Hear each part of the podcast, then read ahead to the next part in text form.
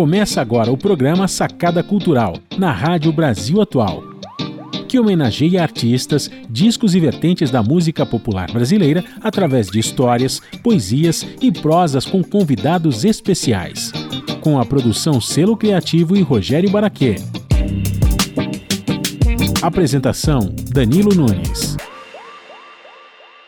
Salve, salve, minha gente! Eu tô na área, Danilo Nunes aqui falando e a sacada cultural está no ar, aqui na 98,9 FM São Paulo, Rádio Brasil Atual, que você também pode ouvir pelo www.redebrasilatual.com.br barra rádio, nos aplicativos da rádio, além de streams e sites que você sintoniza aí a 98,9 FM São Paulo. Sacada Cultural vai ao ar aos sábados, às 20 horas, aqui na 98,9 FM São Paulo e na web onde você pode acompanhar em vídeos todas as quartas e domingos, às 20 horas, nos canais da Sacada Cultural, Facebook, YouTube e Instagram, arroba Sacada Cultural BR. Por isso, eu já convido vocês para nos seguirem lá nas redes sociais, reforçando aqui, ó, arroba Sacada Cultural BR. E o programa de hoje tá como? Ah, tá show com os nossos colunistas antenados. E tem história, tem poesia, tem cinema, curiosidades e música. Sejam bem-vindas, sejam bem-vindos, que está apenas começando a sacada cultural e estamos na 98,9 FM São Paulo, Rádio Brasil Atual. Aumenta o som e deixa rolar a canção.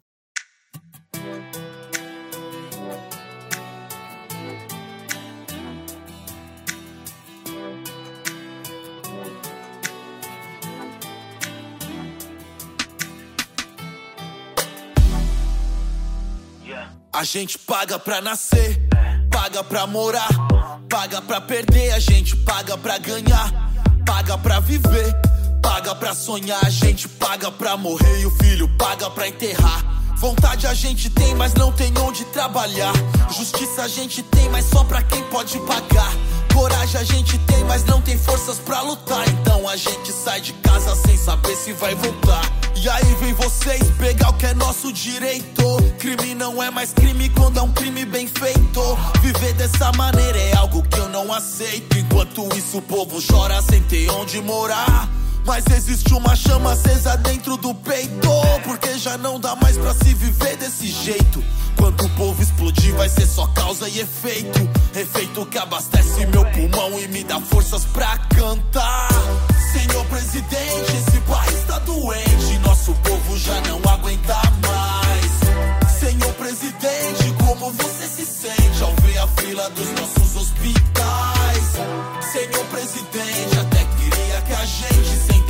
mas não sei como faz. Porque essa noite se foi mais um menino ali na rua de trás.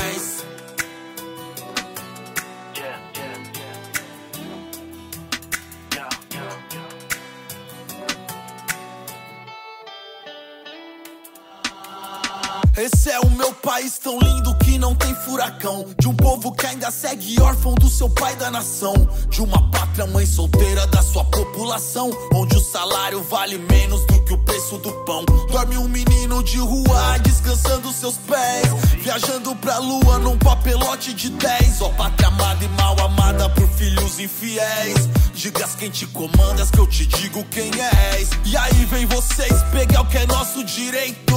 Crime não é mais crime quando é um crime bem feito. Viver dessa maneira é algo que eu não aceito. Enquanto isso, o povo chora sem ter onde morar. Mas existe uma chama acesa dentro do peito. Porque já não dá mais pra se viver desse jeito. Quando o povo explodir, vai ser só causa e efeito. Efeito que abastece meu pulmão e me dá forças pra cantar. Senhor presidente, esse país tá doente. Nosso povo já não aguenta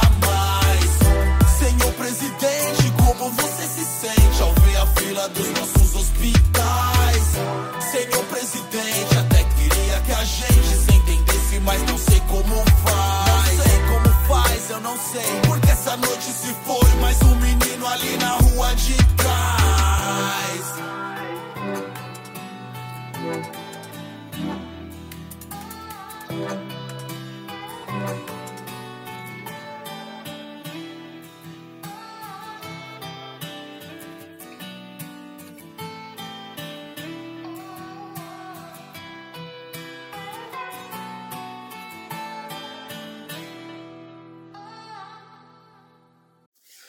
Essa foi a canção Senhor Presidente de Projota.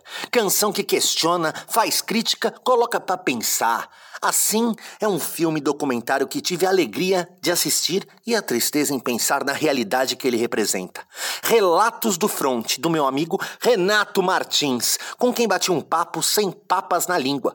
O cineasta Renato Martins, que é diretor, montador, roteirista e produtor formado em comunicação social na cidade do Rio de Janeiro, dirigiu e produziu três longas-metragens premiados e distribuídos comercialmente no Brasil e no exterior. Relatos do Front, Geraldinos e Carta para o Futuro. Entre seus principais trabalhos como montador estão os filmes Tropa de Elite 2, Democracia em Preto e Branco, Os Desafinados, Até que a Sorte nos Separe 3, Quanto Tempo o Tempo Tem, entre outros. Atualmente trabalha no desenvolvimento do seu primeiro longa de ficção, Caldo de Cana, e na série Relatos do Front, a outra face do cartão postal para o Canal Brasil. Um papo maravilhoso, dá só uma sacada nessa prosa. Olá, gente, estamos aqui na Sacada Cultural e agora com um convidado, cineasta, diretor de cinema, enfim, trilhou uma carreira aí, trilhou uma carreira maravilhosa, um cineasta contemporâneo, da nossa contemporaneidade, Renato Martins. Seja muito bem-vindo, meu irmão. Prazer, Danilo. Obrigado. Muito obrigado pelo convite. Prazer enorme estar aqui conversando com você. Primeiramente, dizer que a gente está aqui fazendo tudo isso online. Era para o Renato estar é, aqui em São Paulo, em Santos, fazendo esse debate, exibindo os filmes dele ao vivo, fisicamente, mas fomos pegos por essa pandemia que é, nos obrigou a, a, a, que fez com que a gente ficasse confinados em nossas casas é, o que também intensificou algumas ferramentas tecnológicas que já vinham, o sistema já vinha apontando para tudo isso, né? Essas ferramentas, essas novas formas de relação social. E é, isso, inclusive, faz com que a gente possa estar aqui batendo esse papo hoje. É, e aí, para começar, Renato, eu já começo exatamente nessa pergunta: como que tem sido para você essa pandemia e é, a exploração dessas novas ferramentas, a intensificação dessas novas ferramentas que acaba é, é, é falando mais rápido para mais para um número maior de pessoas, né? Diga lá. Danilo, é muito boa colocação. A gente está num momento muito difícil, né, do, do mundo, não é nem só do Brasil, é do mundo. Mas no nosso caso aqui, como tudo, né, a coisa é mais complicada a gente não tem previsão de vacina, a gente não tem um governo, a gente não tem uma direção, a gente não tem nada, né? A gente está uma nau à deriva completa. Então isso é muito triste, muitas vidas estão é, sendo perdidas aí pelo país que poderiam é, serem preservadas se tivesse um planejamento melhor de, de combate ao, à pandemia do coronavírus e a gente não viu isso, a gente não está vendo isso, infelizmente acho que a gente não vai ver isso é, tão cedo. É, esse é o lado triste né, dessa tragédia que acomete a todos nós, né? É, brasileiros e, e, e, estrangeiros, né, e pessoas de outros países. Ah, o outro lado disso, que você colocou muito bem, é, nós estamos também vivendo uma revolução tecnológica é, como a gente não viu aí, talvez desde o YouTube, desde a chegada do YouTube, né? Que eu acho que a gente está falando uma plataforma aqui que é uma plataforma derivada do YouTube aí, é, e a gente não via uma coisa tão intensa, assim, tão radical desde esse momento, assim, que eu me lembre. É, e a, a, essa, essa aceleração que a gente está vivendo da, da informática, ela, na minha opinião, veio para ficar ela não volta, a gente não coloca esse gênio de volta dentro da garrafa, é, a gente vai daqui para frente. Então, eu acho que nós estamos vivendo uma aceleração é, nesse ponto né, de informação, da informática, disso que a gente está fazendo aqui, Zoom ou YouTube é, é, Meeting ou, ou, Google Conf, todas essas plataformas vieram para ficar. Minha filha está me chamando aqui para dar um negócio. Filha, não dá agora. Obrigado, meu amor. Obrigado. tem isso, né? A gente está em casa tem a interferência também da filha que veio aqui dar uma uva, é, que eu como com muito prazer. E eu acho que isso é uma realidade nossa, isso é uma realidade da minha filha, que tem aulas é, né, é, à distância, aulas remotas. A gente está fazendo uma entrevista remota, como você falou, e eu hoje estou trabalhando remotamente. Eu sou, além de diretor e produtor, a minha origem principal é como montagem. Eu sou editor, montador. E hoje, mais cedo, eu estava fazendo uma edição de um programa que eu, que eu edito com outros editores, diretor, é, o personagem principal, e a gente estava fazendo a edição toda pelo Zoom. É, isso é uma realidade que eu já estou vivendo e que eu não vejo mais como isso voltar atrás, sabe? Eu conversei muito com o pessoal de edição da Globo e hoje lá, que é uma das maiores né, empresas que a gente tem, é, industriais no país, é, as salas ficam vazias dos editores e as máquinas operando, porque eles colocaram um sistema de edição remota à distância. Então você pode editar estando em qualquer cidade, em qualquer país do mundo, remotamente dentro da plataforma deles. É, nesse aspecto, a gente ia demorar, eu acho que mais uns cinco anos, pelo menos, para chegar nisso que a gente está. E com a pandemia do coronavírus, em seis meses, ou menos, ou um pouco mais, nós tivemos que nos adaptar a essa nova realidade. Então, ela é mortífera e trágica, por um lado, mas, por outro lado, ela vai trazer a médio prazo aí para a gente é, facilidades e, e, possibilidades, como você falou, de nos comunicarmos com é, diversas pessoas ao mesmo tempo e quebrar essas fronteiras né, que existiam de cidades, de países, de, de locais de trabalho, de locais de reunião, de reunião. Você não precisa mais é, pegar um voo para ir a São Paulo ou ir a Santos encontrar vocês, ou, ou ir a Brasília, ou ir ao Amapá para fazer uma reunião, ou para dar uma palestra. Pelo, pela plataforma, seja ela qual for, a gente vai ter essa possibilidade agora.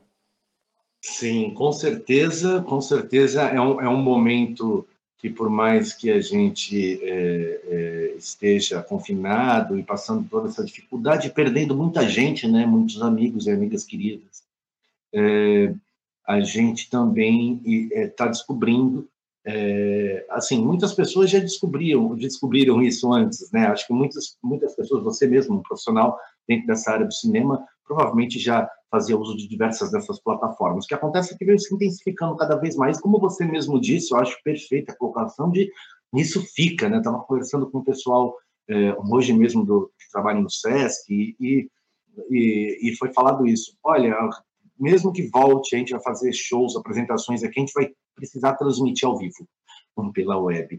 Então, e você, Renato, que é diretor, montador, roteirista e produtor, formado em comunicação social na cidade do Rio de Janeiro, é, e dirigiu, produziu três longas, longas metragens premiadas e distribuídos comercialmente no Brasil e no exterior. São eles Relatos do Front, Geraldinas e Carta para o Futuro.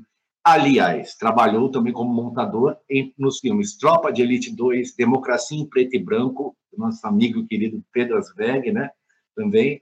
É, Os Desafinados, Até que a Sorte nos Separe 3, Quanto Tempo o Tempo Tem, enfim, entre tantos outros filmes. E filmes, é, por exemplo, como Relatos no Front, que é, é, um filme no qual tive alegria de assistir é, e, ao mesmo tempo, a tristeza, né? Não pelo filme, mas pelo tema abordado. E a gente vem falando, é, nesses tempos, de direitos humanos aqui em nossos programas da Sacada Cultural. E esse filme, ele deixa isso bem explícito, né? E muitas vezes direitos humanos é só a pessoa engravatada lá de cima falando para lá de baixo e passando um pano, não é isso? O que, que você acha disso? É, não, total, Danilo. Infelizmente a gente está é, ainda, né, é, falando sobre uma coisa que é básica, né, para qualquer sociedade, que é os direitos humanos. É, isso porque não é falar sobre isso, né? Acho que isso devia ser tão corriqueiro, tão normal quanto a gente beber água, a gente dormir, acordar, ir no banheiro.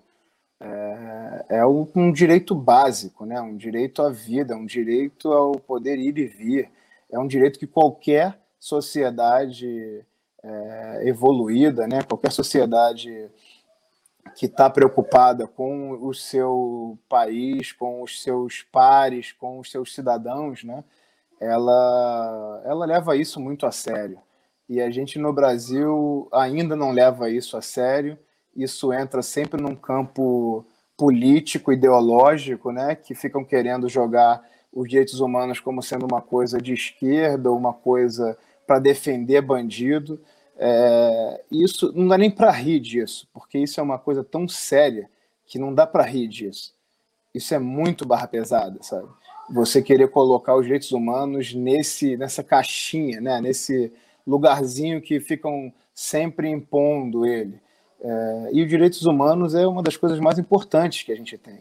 Né? Foi uma conquista, é, ele não está aí à toa. Depois de muitas guerras, é, se nós chegamos a isso, é, né, uma, quase uma legislação mundial né, ao direito universal para todos os seres humanos, e a gente não levar isso a sério é um absurdo. É, mas mais um dos absurdos, né? Nós somos um país aqui que, que tem uma taxa de homicídio de 60 mil homicídios por ano, né? A gente é um país genocida, a gente é um país racista. E aí fica fingindo que não é racista, é racista é machista, é xenófobo, sabe? É um país que tem que se encarar da forma que ele é. Porque se a gente não fizer essa, essa autorreflexão, essa análise, a gente não vai para lugar nenhum. A gente vai ficar fingindo, passando pano, como você falou, nas coisas, e não vai sair do mesmo lugar. Ou pior, a gente vai ficar voltando sempre para várias casinhas atrás, para esse país é, que não tem respeito à vida, esse país que é, podia estar muito mais à frente, aí, muito mais evoluído, muito mais é, democrático, né? e a gente está vivendo essa barbárie, porque o Brasil hoje é uma barbárie.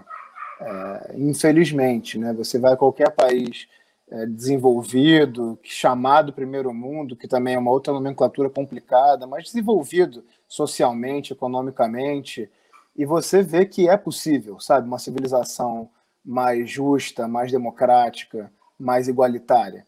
É, não é uma utopia, não é uma coisa ah, de uma esquerda ou de um projeto de uma outra outro partido político qualquer. É uma coisa para todo mundo, é da sociedade. A gente tem que entender que isso é da sociedade para a sociedade. Não tem ideologia é, de bandeira aqui. Então, se a gente não conseguir entender isso, é é, são muitos anos ainda para a gente sair dessa patinação que a gente se encontra, desse passar pano e enxugar gelo, que é o nosso momento atual. É, e, e, com certeza uh, a gente está aqui, eu acho que através das nossas artes, através da nossa expressão cultural, das nossas formas de comunicação, a gente trava essa batalha, né? E muitas vezes a gente possa, pode não ver um, um mundo de maior justiça social. Mas é a questão da consciência, né? Da gente travar essas batalhas, justamente, por exemplo, para a sua filha poder é, é, desfrutar de um mundo com mais igualdade social. É, você estava falando, sua filha trouxe uma uva para mim, a minha pequena acabou de trazer uma banana para mim, só que ela não trouxe para eu comer, não. Ela trouxe que ela queria que eu abrisse para ela comer. ô, ô, Renato, agora falando aqui do, do Relatos do Front, que eu estou encantado com, com forma que você conduziu isso, esse filme. Você entrevista nosso amigo aqui, o Raul Santiago, querido Raul Santiago, é, e um guerreiro, né? Teve em Santos comigo e um mídia ativista lá do Complexo do Alemão, que está sempre uh, uh, uh, se colocando ali à frente na luta mesmo, né? É, inclusive, conversamos diversas vezes, eu falo assim, às vezes a gente fica mais visado, a gente, a gente... Como que é isso para você, que traz um filme, traz é, um filme nesse porte, dessa forma, mostra essa realidade, porque tem gente que está lá em cima que não gosta, né, provavelmente. Dá medo? Não, não, eu não trabalho com, com medo. É, medo é uma, uma uma arma muito poderosa de quem quer fazer uma dominação sobre uma outra pessoa, sobre uma sociedade, né? Eu estou editando nesse momento, até por acaso ele falou essa palavra, é um filme que eu é, pensei junto com a Adriana Dutra, que é o Quanto Tempo o Tempo Tem, que eu montei, que se chama Sociedade do Medo. Então, Sociedade do Medo, ela veio para a nossa sociedade moderna é, com muita força, né? As pessoas usam o medo e você pega desde o do 11 de setembro, com a derrubada das Torres Gêmeas, você começa a ter níveis de medo que você é, coloca em forma de cores, né? Nova York, na época, em 2001 ali, eu tive lá, inclusive levando um filme nessa ocasião, e ficava levantando as cores. Ah, agora estamos no nível é, amarelo, então tá tranquilo. É, agora estamos laranja, vamos preocupar um pouquinho mais. Ou estamos no nível vermelho. Atenção máxima, podemos é, ser bombardeados a qualquer momento. E aí, como é que você mede isso? Né? Quem que está levantando essas cores para você ter que seguir? E aí isso gera uma indústria de venda de seguros, de seguros de carro, de seguros de vida, de seguros de casa, é, de, de seguros de hospitais, para você ter plano de saúde, no banco, no, então, todo esse, toda essa indústria do medo, que a gente fala muito no Relatos, ela está a serviço de um grupo, né? de um grupo financeiro e de um grupo político. É... Então não dá para a gente trabalhar com o medo. A gente, né, eu tenho medo de encontrar uma onça ali, ter que me degladiar com a onça, igual outro dia a gente viu um vídeo lá do cara que, pô, uma onça correu atrás dele, né, uma, uma onça, pantera, não lembro, tu fala, caraca, como é que tu vai lidar com isso, né? É, a gente, nós somos bichos, animais, então esse tipo de, de medo, né, a gente sempre tem, óbvio, mas é, de fazer um filme desse, não. É, primeiro porque eu não estou apontando ali o dedo para uma pessoa específica ou para um núcleo é, de crime específico ou para uma pessoa, né? Eu estou colocando o Estado como um grande assassino, né? O Estado brasileiro e o Estado no caso do Relatos Carioca, né, o estado do Rio de Janeiro. Ele vem exercendo essa função há muitas décadas aqui. É, então, as pessoas continuam aceitando isso, tolerando isso, e a pergunta que a gente levanta ali é até quando que a gente vai tolerar isso? Quatro décadas depois de mentira, de venda de medo, de venda de segurança, de venda dos mesmos paliativos para não resolver nada a gente vai, enquanto sociedade, continuar aturando isso. Então, a conversa é com a sociedade. É, é claro que esses grupos que ganham muito dinheiro com isso, que é, continuam fazendo né, é, é esse modelo funcionar para que continue todo, todo o sistema enxugando gelo e não resolvendo nada, quer que a coisa continue assim por mais quatro décadas, quantas forem. É, só que a gente acha que não, né? Eu sou daquelas pessoas que acham que não, que não tá bom, que não tá bom para ninguém. Na verdade, só tá bom para quem é, nem, nem desce na rua, nem vai para o play, ou nem vai para. nem entra numa comunidade, ou nem entra numa, numa rua qualquer, né? Fica ali andando de carro blindado, ou de helicóptero, ou de avião. Muitas vezes nem mora mais no, no Brasil, né? Tá lá fora operando as coisas. Então, esse é um, é um papo com a sociedade que os veículos de comunicação, né, que aí as pessoas não conseguem entender a tal da narrativa, é, a narrativa é isso, é você ficar vendendo esse modelo, essa mentira, por várias formas de mídia, até que vem o, o candidato XYZ e fala, olha, eu vou resolver esse problema, porque eu tenho aqui uma solução mágica. Aí você fala, mas qual é a sua solução mágica, mágico Mr. M? Aí o cara falou, não, eu só vou mostrar quando eu entrar. Aí ele entra, as pessoas vão lá, dão um voto para ele, porque estão com medo de, da violência, da, da, das questões que ela está vivendo ali. E aí o cara vai lá e fala: não, era tudo mentira, não tenho mágica nenhuma. Eu vou só continuar esse modelo, porque eu fui eleito por um grupo que me bancou aqui, eu tenho que servir a esse grupo e não a vocês, sociedade. É, então não é mágica, é, é, muito simples a equação, sabe? Que vem acontecendo há quatro décadas na cidade do Rio de Janeiro, mas isso estende para São Paulo, se estende para Brasil, né? Então, enquanto a gente continuar nesse círculo vicioso e viciante de vender a mesma mentira, a gente, voltando àquela outra pergunta, não vai sair do mesmo lugar. É, e muitas vezes vai ser pior, a gente vai voltar muitas casas para trás, a gente vai voltar uma barbárie mais complicada, sabe? É, então é isso que a gente coloca ali no filme e já antecipando aqui, eu venho com um novo filme em breve, que é no Rastro do Dinheiro. Então a gente primeiro falou do front, da linha de frente ali, onde vive o Raul Santiago, que são as comunidades cariocas e são as paulistas também, e são lá no Pará e no Rio Grande do Sul muito parecidas. Agora a gente vai falar do dinheiro, de como essas pessoas operam esse dinheiro e da lavagem de dinheiro. Inclusive aqui em Santos a gente tem um, retrato muito parecido, inclusive até estava é, é, lendo aqui, você está é, atualmente trabalhando uh, uh, na série Relatos do Front, né, que provavelmente está é, relacionado com esse trabalho que você fez, e você utilizar outra face do cartão postal. E, aqui em Santos a gente vê muito essa realidade, inclusive quando o Raul e o Pedro estiveram aqui, eu levei os dois lá na, na, na maior favela sobre palafitas da América Latina, que é o DIC da Vila Gilda, que está situado em Santos. São 25 mil pessoas vivendo sobre palafitas. E hoje você tem um complexo cultural ali dentro, no qual a gente dá aula de música, teatro, dança para as crianças, mais de três aí das crianças que são atendidas ali, que, são, que é o Complexo Arte no DIC. Né? É, foi montado até quando o Gil foi ministro da Cultura, enfim, dentro do projeto Ponte de Cultura mas você vê a, a, a realidade, eh, ela se é muito engraçado. O Tevin Santos, né, que é um dos caras que está aí no Relato de Front no seu filme, e, e, e, a impressão que dava é que ele já conhecia aquelas pessoas que eu fui apresentando para ele há muito tempo. Então, ou seja, é muito interessante isso, essa a, a realidade, né?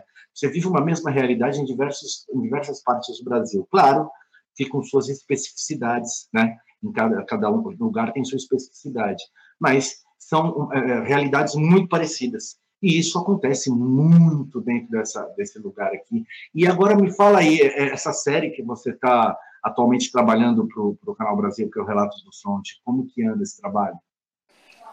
Pois é, Danilo, a gente vai seguir, né? O No Rastro do Dinheiro que eu te falei, ele é uma continuação, assim, desse raciocínio, ele não é uma uma continuação do Relatos, ele é uma sequência do raciocínio, da, dessa temática de segurança pública, é, que é um longa, ou uma longa e uma série, na verdade.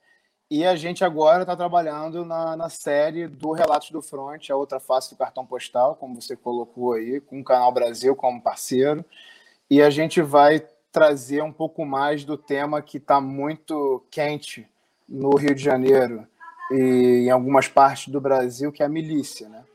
A gente, no Relatos, não conseguiu abordar tanto, porque são 90 minutos para falar de quatro décadas, né? É, é, é, uma coisa ingrata isso, não tem como abordar isso tudo né, em 90 minutos. Então a gente conseguiu passar por alguns temas e o da milícia é, merece uma atenção especial.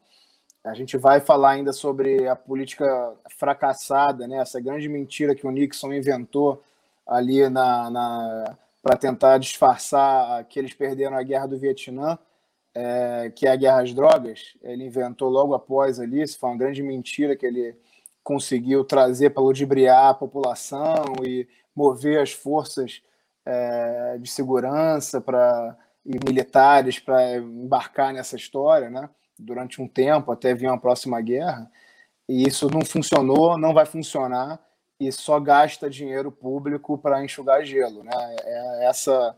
A, quando você pega em números, quando você pega em estatística, quando você pega em o que, que aquilo ali trouxe de fato para a sociedade, é, tanto americana quanto latino-americana, e vai à Europa, não, não, tem resultado nenhum, né? é pífio o resultado.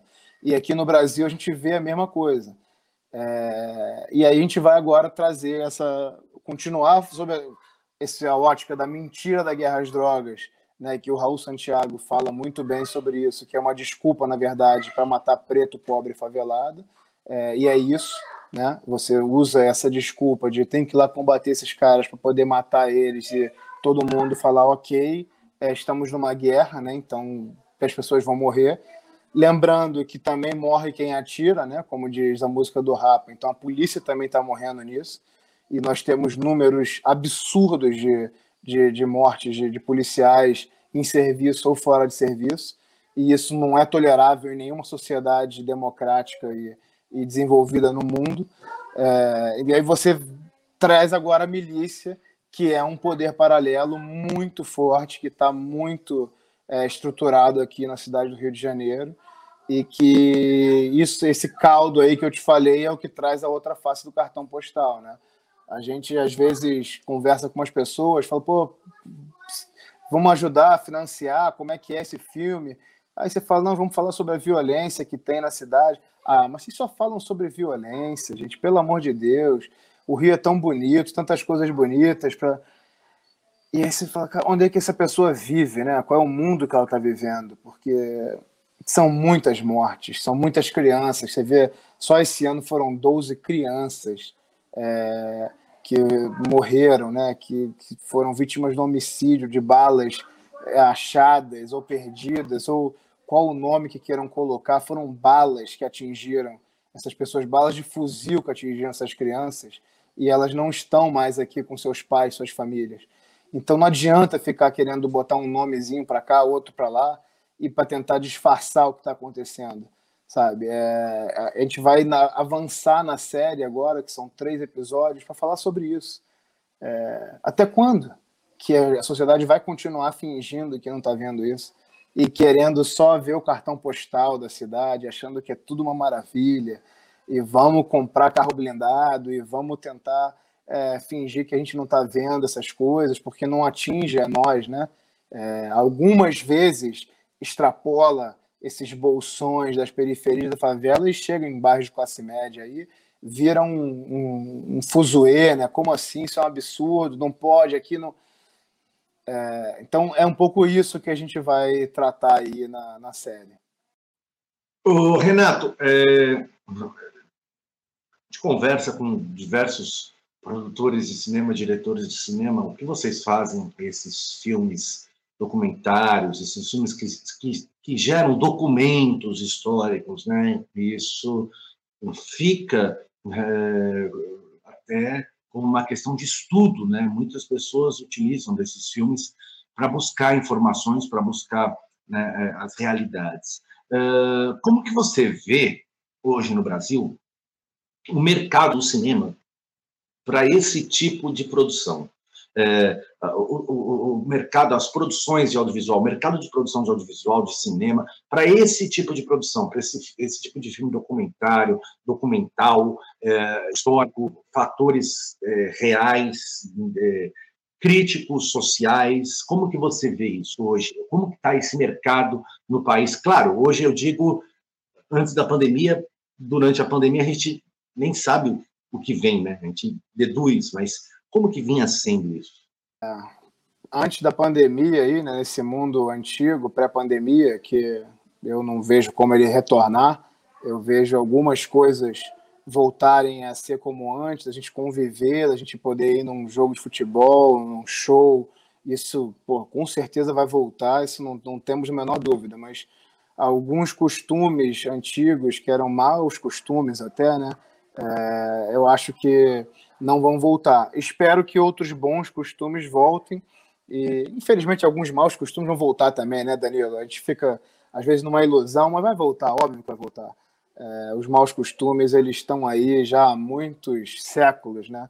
Só que eu acredito que a gente transformou algumas coisas que foi o nosso papo do início, né?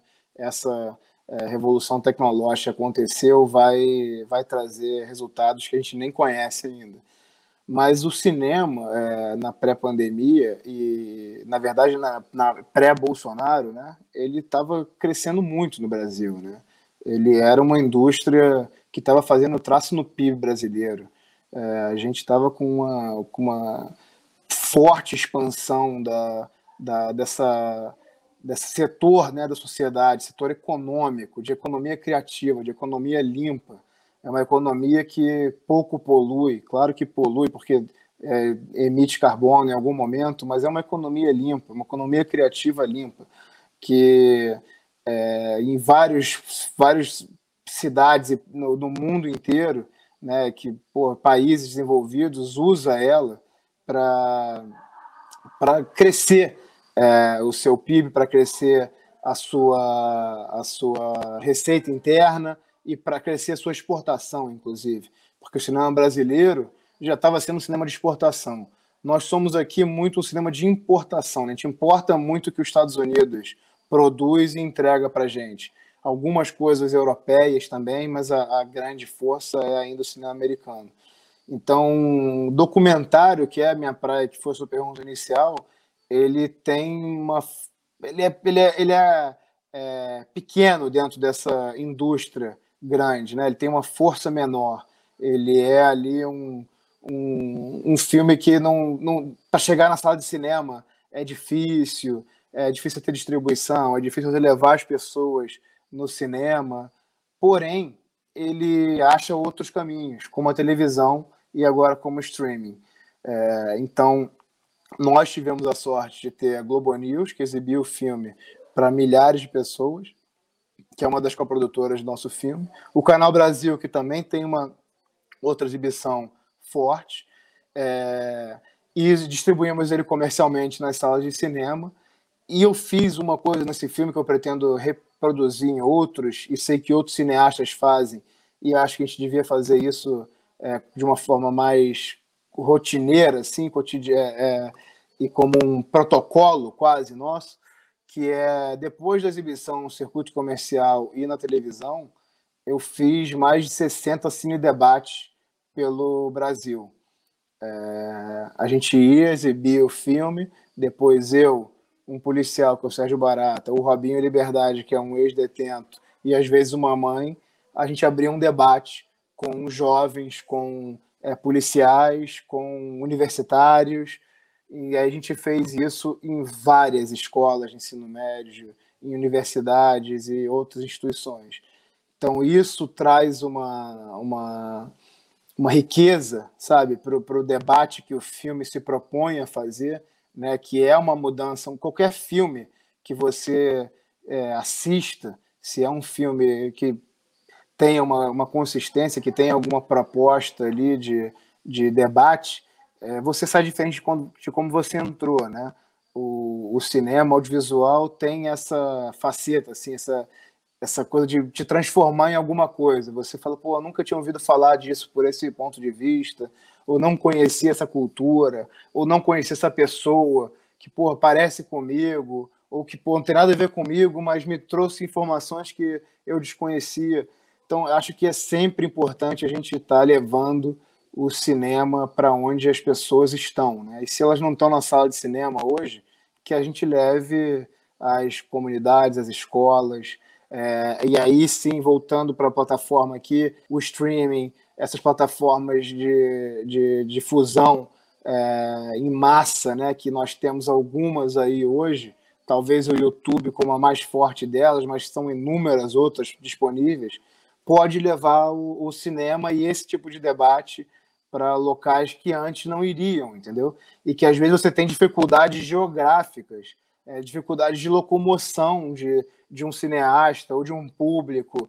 Então, eu acho que a gente vai poder e deve seguir nesse caminho para cada vez fazer isso acontecer com mais frequência. Inclusive, esse é um dos projetos do primeiro festival de documentários, cinema documentário, da Baixada Santista. Era uma coisa que a gente já vinha trabalhando e a Sacada Cultural, a gente está com esse projeto também de trazer uma amostra aqui. Eu tive com o Silvio Tendler, ele é, topou, e tem tantos outros cineastas aí também, e com certeza você está super convidado, né, Renato? Você, você, Pedro, Raul, todos vocês. É, minha relação com o cinema é uma relação de admiração, é, ao pés eu, eu, eu tenho trabalhado com cinema, tra muitas vezes trabalho por conta de minha formação principal antes de ser músico, sou ator, eu fiz o filme Queru, Carlos Cortez, saudoso Carlos Cortez, e, e alguns outros filmes, e, e, como ator, né? Agora, por trás da câmera, eu, realmente não, não é. eu, não, eu, não, eu não manjo, mas eu adoro conversar com quem manja. E, e assim, é, e você está fazendo seu primeiro longa de ficção, né, cara? Você está aí produzindo atualmente aí também, desenvolvendo seu primeiro longa de ficção, que é o Caldo de Cana. É isso? Conta pra gente sobre isso. Bom, primeiro, conta comigo para essa mostra aí. Qualquer hora, estamos aí. É, filmes temos para colocar aí e muita vontade de debatê-los depois e, e, o que você propor aí, tá? Estamos dentro. É isso, cara. O que eu tô também é, são já três documentários, né? Longas metragens, fora os três curtas que eu fiz. É, então, eu tô começando a querer mergulhar numa outra praia, né, que é a ficção, numa história que já está comigo aí há uns 10 anos. É uma história sobre jovens de classe média que se envolvem com o tráfico de drogas e acabam destruindo, né, se destruindo, destruindo a família por conta disso. Histórias que eu conheci no bairro que eu fui criado aqui no, no Rio de Janeiro é, e que eu estou querendo trazer ela para a tela, né, essas histórias. Mas é muito difícil você conseguir fazer ficção né, no, no Brasil. É, é quase um. É, não sei, um parto. Não, parto é mais fácil, com certeza. É, é quase ganhar na loteria, talvez, Danilo. Assim, sabe? Você, caraca, aquele ganhador da loteria é, você conseguiu uma grana, te deram uma permissão, um dinheiro para fazer um filme. É, pelo menos eu tenho vivido isso com a ficção, né? Esse filme está 10 anos para sair e sempre tem uma história, sempre, ah, mas espera aí, mas veja bem, a gente está mexendo mais uma vez num tabu da sociedade, né? Que a gente está falando de jovens envolvidos com o tráfico, né? Com não traficantes, porque tem uma distinção, você sabe, né? Se você mora na favela, se você é negro, se você é pobre, você é traficante. Se você é de classe média, branco, você é jovem envolvido com, com drogas. É, essa é a distinção é, social que se faz e, infelizmente, às vezes até jurídica, né? Se coloca isso em processos. É, a imprensa faz isso constantemente e é uma loucura. Então você vê que é um tabu mesmo, assim, que a sociedade não está ainda preparada é, para discutir isso, para encarar isso e, e, e, rever equívocos né, que vêm sendo cometidos há, há anos aí. E a gente está com esse projeto, cara. Estamos tentando colocar ele na rua. É, também não tem pressa. Esse tema vai continuar acontecendo sempre. Enquanto isso, eu vou fazendo os documentários. E na hora que esse filme sair, vai sair é, amadurecido a gente, pô, eu fui para Amsterdã trabalhar o roteiro dele com a minha família, é, num laboratório que, que tem lá muito bacana. É, e estamos aí, no, aí agora no desenvolvimento de roteiro e apresentando para alguns lugares. Tem um lugar, um canal que está olhando ele no momento, que a gente está aguardando uma resposta. E a gente, se esse canal não vier, a gente vai para outro. Se não vier nenhum, eu sou da política do vamos fazer como dá, irmão, entendeu? Desde os meus documentários, os meus curtas-metragens que eu faço da forma que eu tenho. Então, estou tentando fazer da forma mais tradicional, com apoio financeiro, logístico, quer que seja. Se não acontecer, a gente vai para o modelo que a gente chama de raça flá, né? Eu sou flamenguista, então, como o Pedro Asberg, você conhece, então vamos para o modelo do vamos fazer um, um, um catacata aqui, vamos levantar uma, um crowdfunding ali, vamos botar umas economias e vamos fazer o filme, porque é, a gente acredita muito na arte e no poder dela de, de transformação pessoal, e esse tipo de assunto não pode ficar sem ser falado, sem ser debatido. O bom é que tu é flamenguista, eu sou santista, e nos nossos times jogaram os dois melhores jogadores do Brasil. Aliás, do mundo. Exatamente, exatamente. ô, ô, Renato, mas conta aí, é, é muito bom conversar com pessoas que fazem, eu costumo dizer assim, a arte, nenhum pai e mãe fala para o filho, vai ser artista, filho. Não, vai ser médico, vai ser advogado, vai ser engenheiro, vai ser. Artista é uma. Quando a pessoa fala, eu sou artista, é uma escolha. Não teve muita interferência dos pais. Raras exceções, né? Tem raras exceções, mas assim, A grande maioria é, escolheu por si só e comprou essa ideia e faz porque ama, né? Então, costumo dizer, é, quando eu olho assim, vou tocar ou vou fazer um espetáculo, tem alguém no elenco ou tem alguém no show, ah, eu tô cansado, eu olho e falo assim, pô, que sapo tem que tocar hoje, como que sapo tem que tocar hoje? Cara, é, é, você escolhe, ninguém escolheu por você, então você tem que ir com muito amor. E eu percebo que eu consigo ver, transborda essa paixão pelo cinema de você. E assim, a minha pergunta é, é de onde que vem isso? Como que surgiu tudo isso? Como que começou para você toda essa paixão? Conta aí para gente essa história. Bom, rapidamente aqui. É, primeiro que nós, artistas, hoje no Brasil, né, Danilo, somos vagabundos, né? Eu adoro ser vagabundo, irmão. Pô, como eu adoro.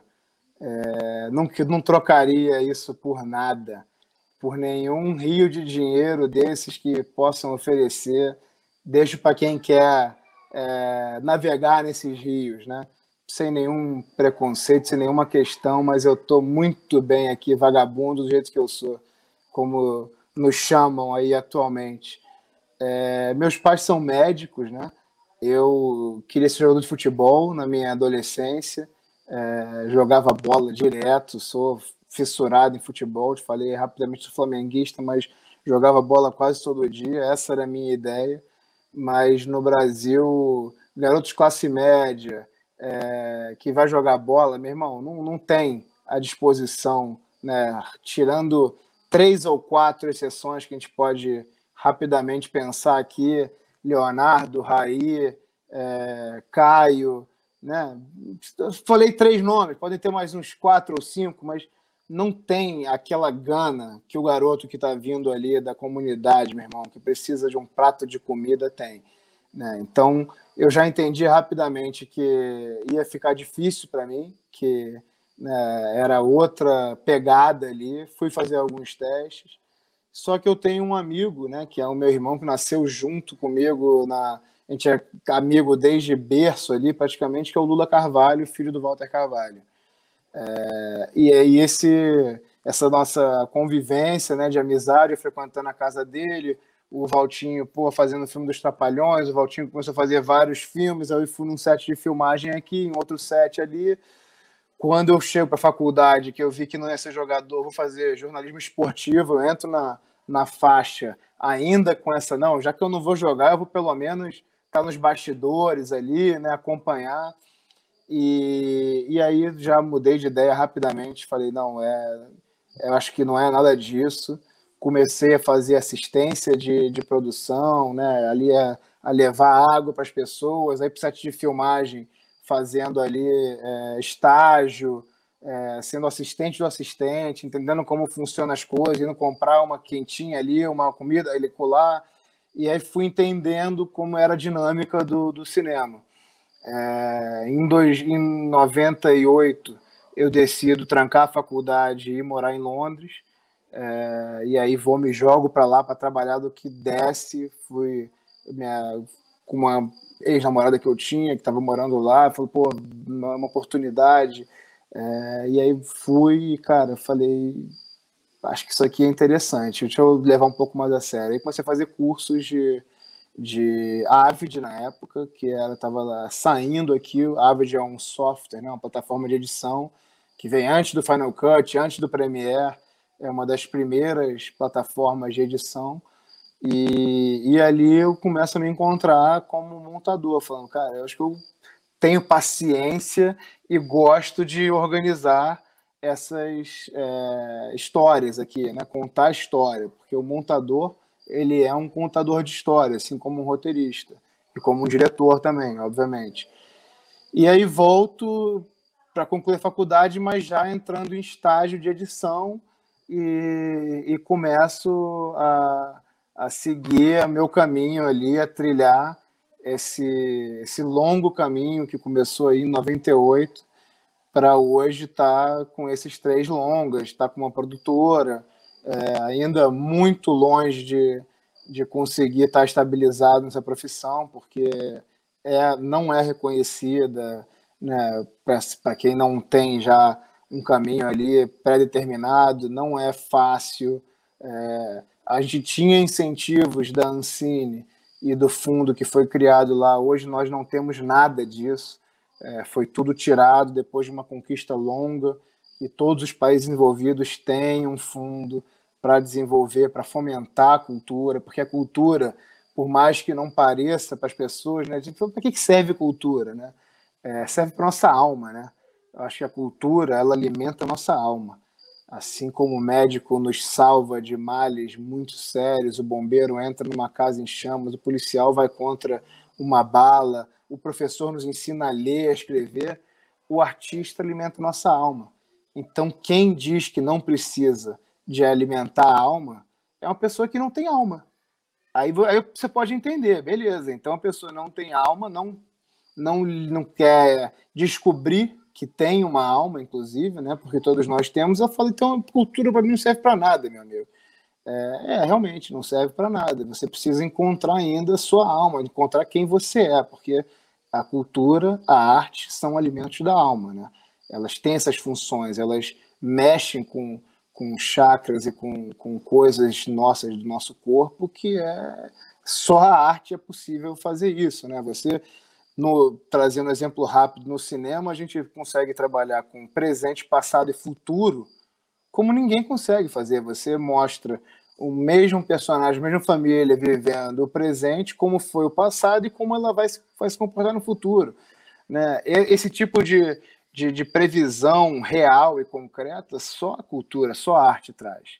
É, o livro também traz na escrita, né? a música, no, no, no som, pelo áudio que você trabalha. A gente junta essas coisas com imagem e apresenta isso, e muitas vezes cura vários males da alma das pessoas, várias infelicidades, várias frustrações, várias é, questões que estão ali fechadas. A arte consegue, é, não, talvez não curar, mas ser a porta, né, o primeiro cadeado a ser aberto para a pessoa procurar alguma é, ajuda, né, com uma, com uma terapia ou com a sua própria família. Então, eu acho que foi assim que eu fui cooptado pela, pela arte, pelo cinema, sabe?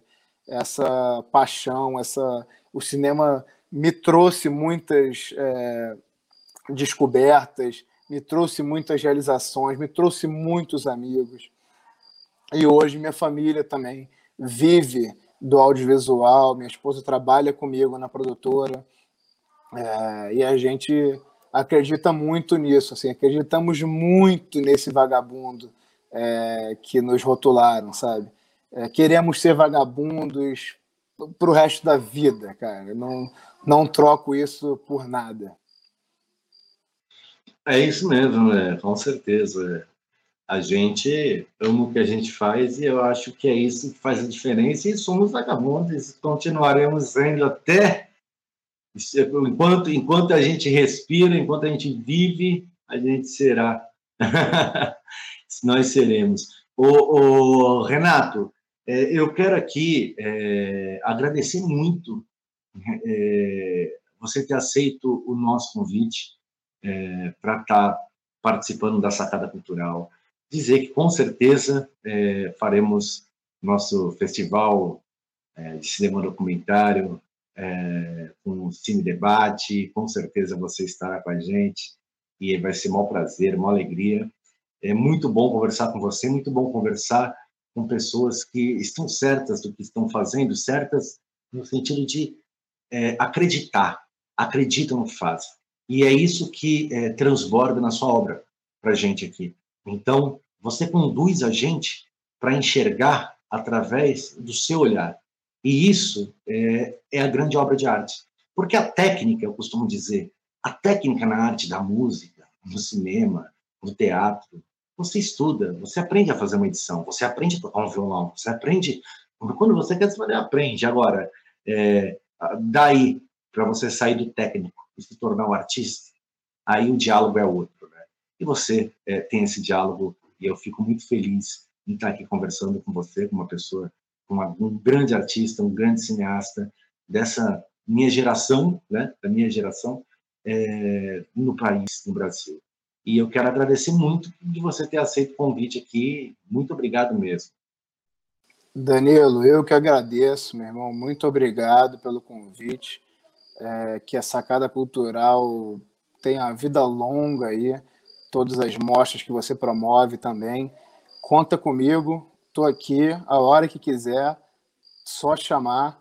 É, estarei a postos aí para apresentar filme, para debater outros filmes, para estar tá fortalecendo aí, somando no que for necessário, tá? A gente faz o que faz com muito amor mesmo. Você tem toda a razão no que está falando.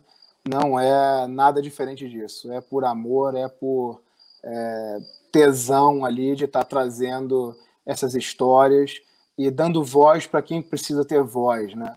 Eu acho que isso é uma outra coisa importante. Assim, tem muita gente é, que não tem voz na, na, nossa sociedade e eu vou sempre buscar essas pessoas, assim, que tem a voz abafada, tem a voz omitida, tem a voz é, calada, né? Infelizmente, algumas vezes. Então a gente vai lá para trazer essas pessoas é, para terem sua própria voz e com um olhar que seja o mais é, é, aberto e de amor possível. Né? A gente acredita muito que o amor é, e a cultura de paz são os grandes pilares de transformação dessa sociedade que ainda falta muita evolução, mas que a gente está no caminho. Valeu, Renato Martins. Muito obrigado. Um abraço para você, um abraço para a família é, muita energia, muito axé aí nesse momento. Estamos juntos nessa grande rede, essa grande teia cultural. Estamos juntos no meio dessa pandemia, estamos interligados, meu irmão. Um abração para você. Obrigado, grande abraço. Até já. Valeu.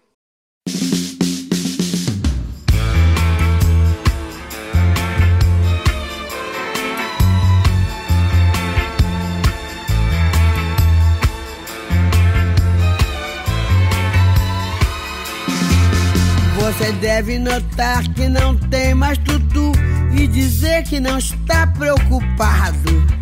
Você deve lutar pela cheipa da feira e dizer que está recompensado. Você deve estampar sempre um ar de alegria e dizer tudo tem melhorado.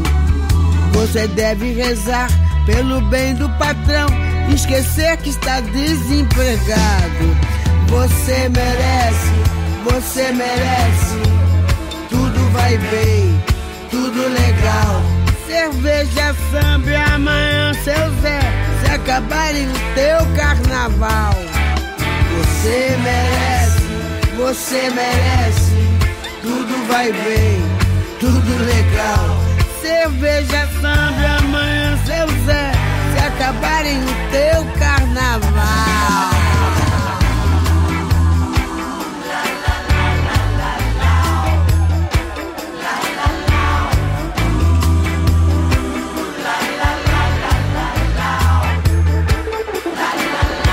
Você deve aprender a baixar a cabeça e dizer sempre muito obrigado.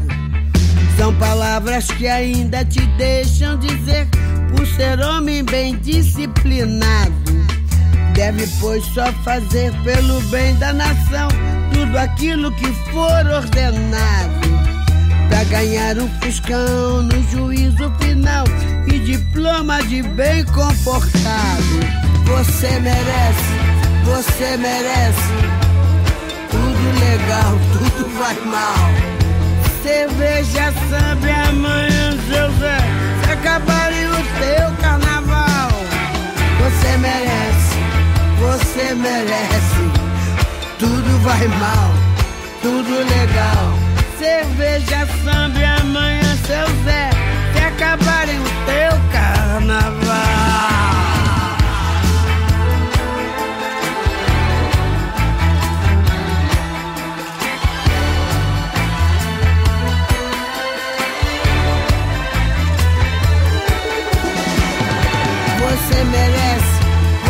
Você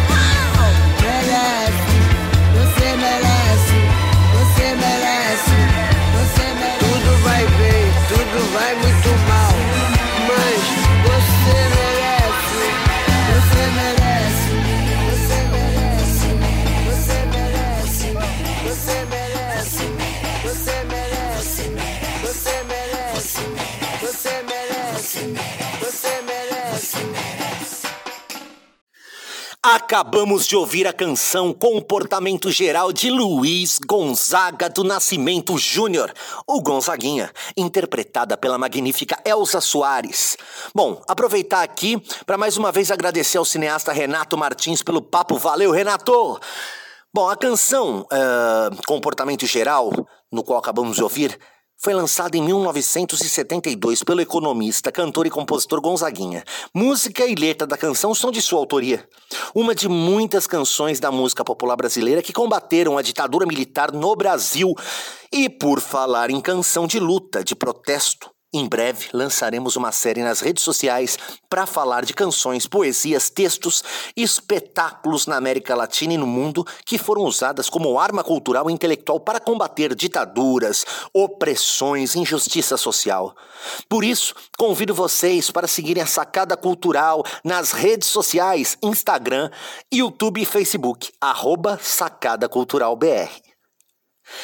E agora? Agora Vamos de poesia.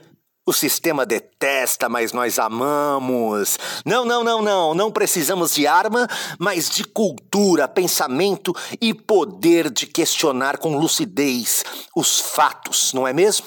Elton Magalhães. Chega mais então com toda identidade e ancestralidade da cultura brasileira e sua coluna Concordel. Tá com você, meu poeta.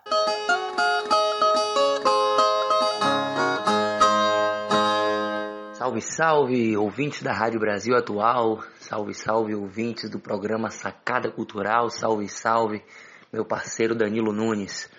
Aqui quem fala é o poeta cordelista Elton Magalhães, de Salvador, Bahia. Estamos aqui de volta para a nossa coluna com cordel.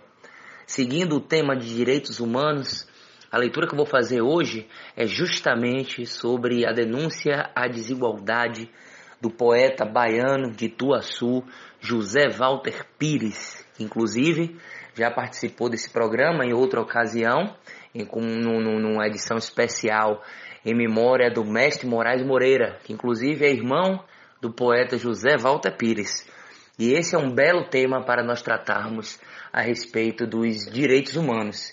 E o texto diz assim: Desigualdade é o mote proposto por um jornal para os seus articulistas às vésperas do Natal, que traduzam uma mensagem de esperança e coragem num caderno especial.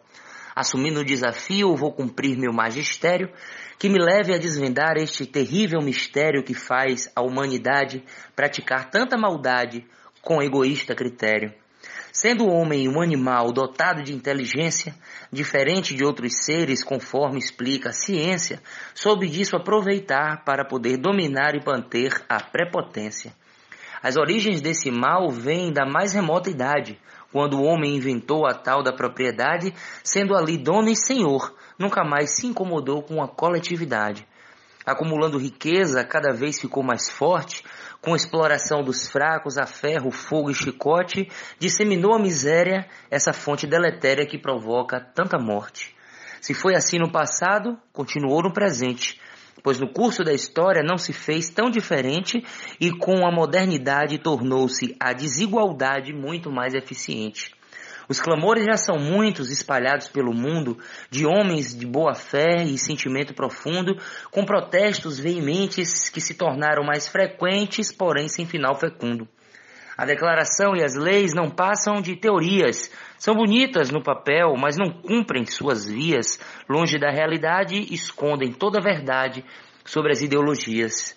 Diz a Constituição, com solene preconceito, que todos somos iguais e sem qualquer preconceito, com muita dignidade, vivendo com igualdade. Será mesmo desse jeito?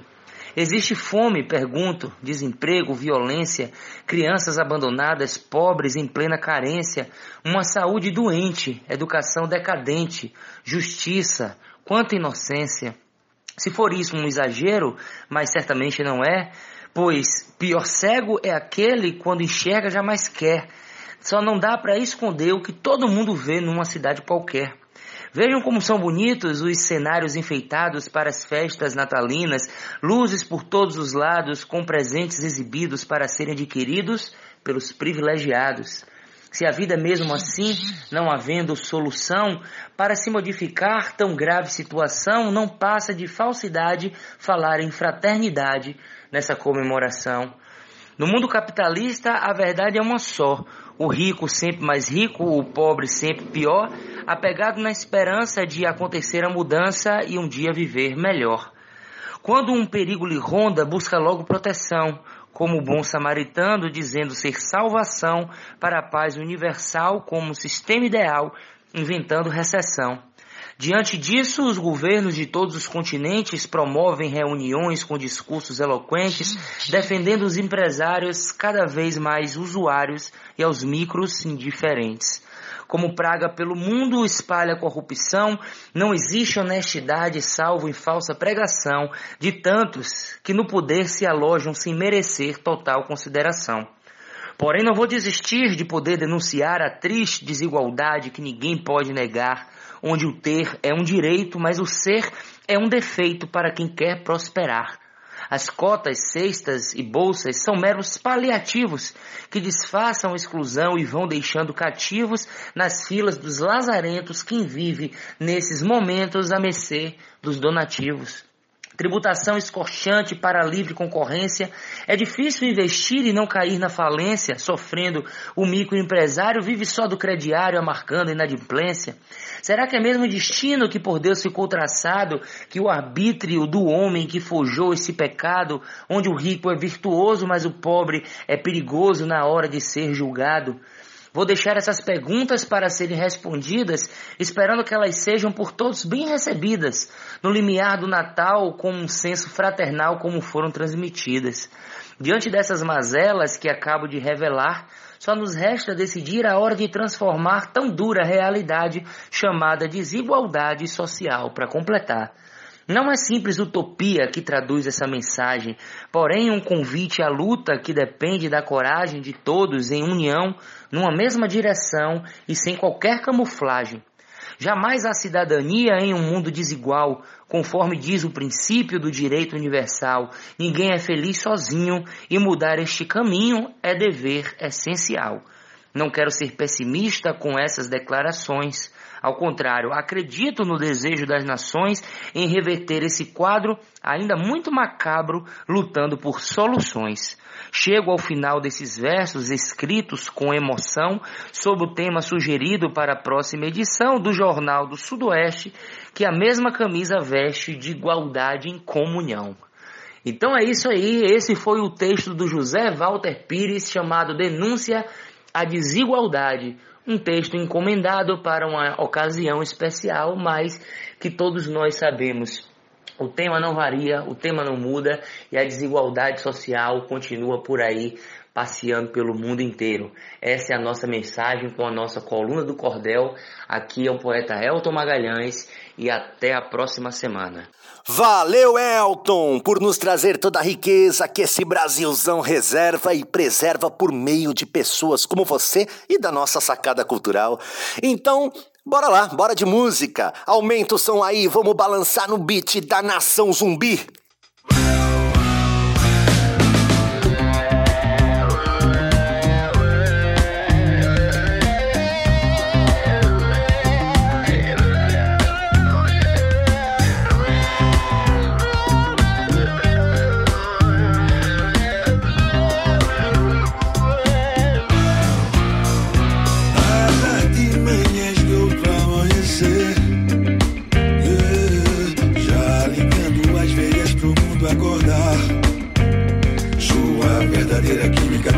Mas não deixa se levar, não.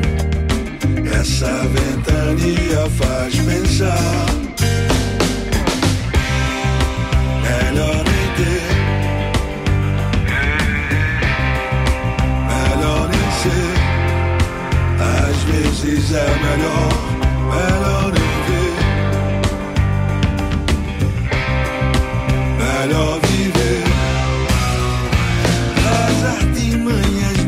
amanhecer. Yeah. Já ligando as veias pro mundo acordar. Sua verdadeira química conspira, mas não deixa se levar, não. Essa ventania faz pensar. De, de janeiro a fevereiro, as madrugadas com as janelas molhadas. Da quarta-feira chegava depois, como uma derradeira lágrima de cinzas. Acredito no sim, mas acredito no fim. Não fique perto de mim, é bala, não é festim. Do início ao suplício já se vê imprevisto, anunciando o precipício.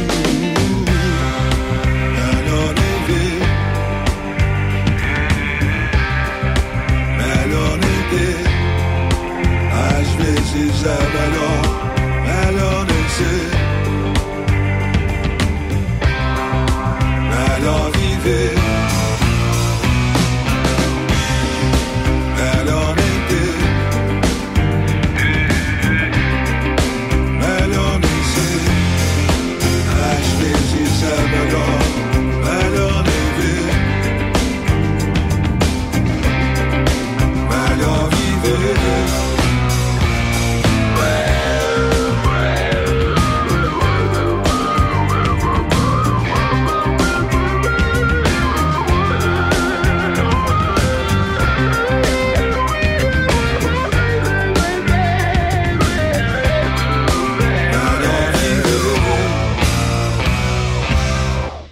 Essa foi a canção Melhor Nem da Nação Zumbi. A música foi trilha sonora da série Carcereiros da TV Globo. A canção foi lançada como single da banda em 2019, ou seja, Nação Zumbi voltando a estremecer o país. E por falar em música, histórias, é que agora eu convido todas e todos vocês a dar aquela Aquela boa respirada, porque vem chegando ele, nosso amigo, músico e produtor, Rogério Baraquê, a coluna Respirando Música. Tá com você, Baraquê? Quem tem um sonho não dança, mete balanço, por favor. Me avise quando for embora. É, essa que hoje é um dos grandes clássicos do rock nacional. Foi gravada por uma banda que até então ninguém dava muita bola para ela. Mas por que será que ninguém ligava para essa banda até então? Vamos tentar entender. O Barão Vermelho gravou seu primeiro disco em 1982. Provavelmente o fato de o pai do Cazuza ser um alto executivo da gravadora Som Livre deve ter ajudado a banda a conseguir esse primeiro disco, mas lógico que a banda tinha muito talento, muito potencial também. E logo, por causa disso, a banda caiu nas graças do produtor Guto Graça Mello e também do outro produtor da Som Livre, o Ezequiel Neves, que além de ser produtor, ele era um jornalista altamente conceituado, escrevia para grandes veículos de imprensa, principalmente sobre rock. O Barão Vermelho era uma banda de rock básico, muito a ver com Rolling Stones. E o Ezequiel Neves era um grande fã de Rolling Stones, tanto que às vezes ele usava o nome Zeca Jagger para escrever lá as resenhas dele. Então foi a sopa no mel.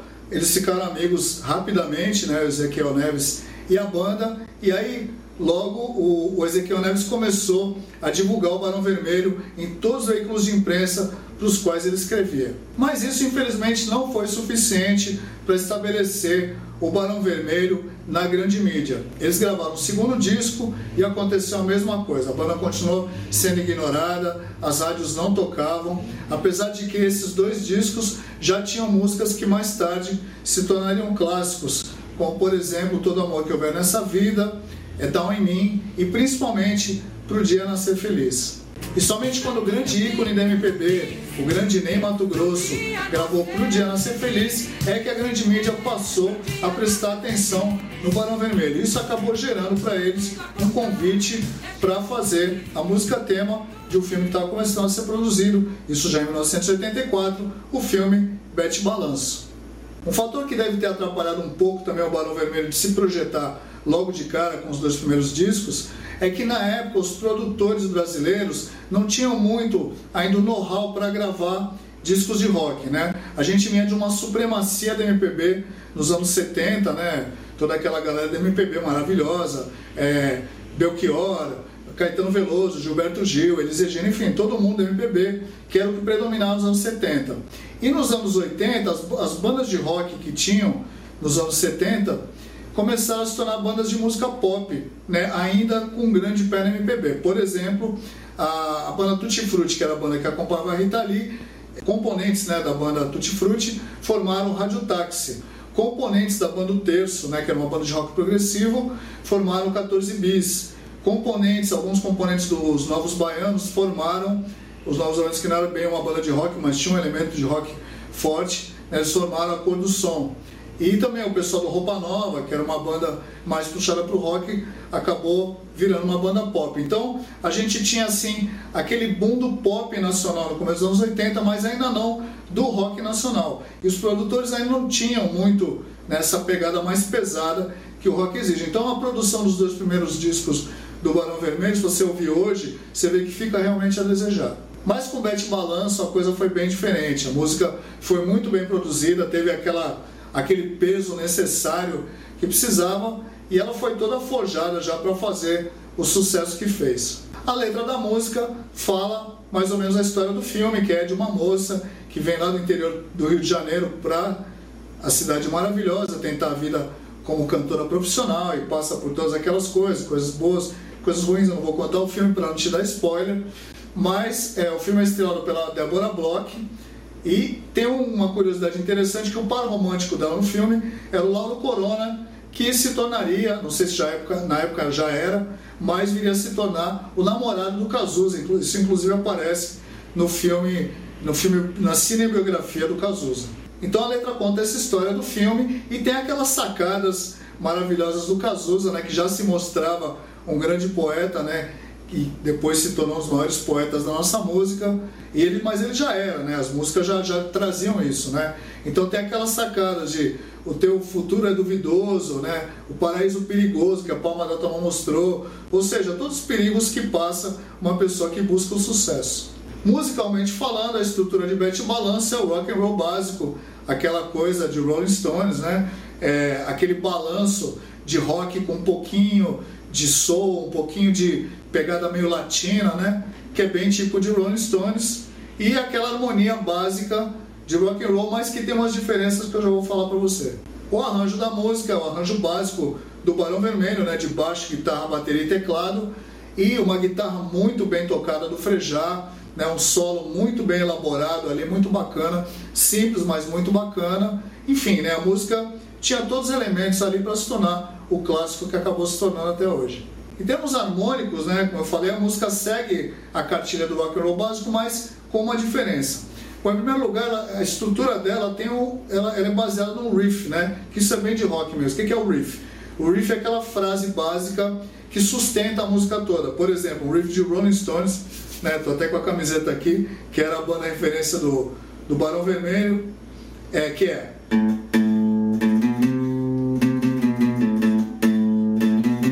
esse é o riff de Satisfaction, né? Só para você entender o que é um riff. O riff é essa frase que, que dá o tom da música, né? Que, que dá a base toda da música. E o riff de Bete Balanço é... Né? Que esse é, é, é, é esse riff que sustenta praticamente a música toda. E aí, harmonicamente, ela tem essa, essa diferençazinha que eu falei, porque o rock and roll básico, né? São três notas, né?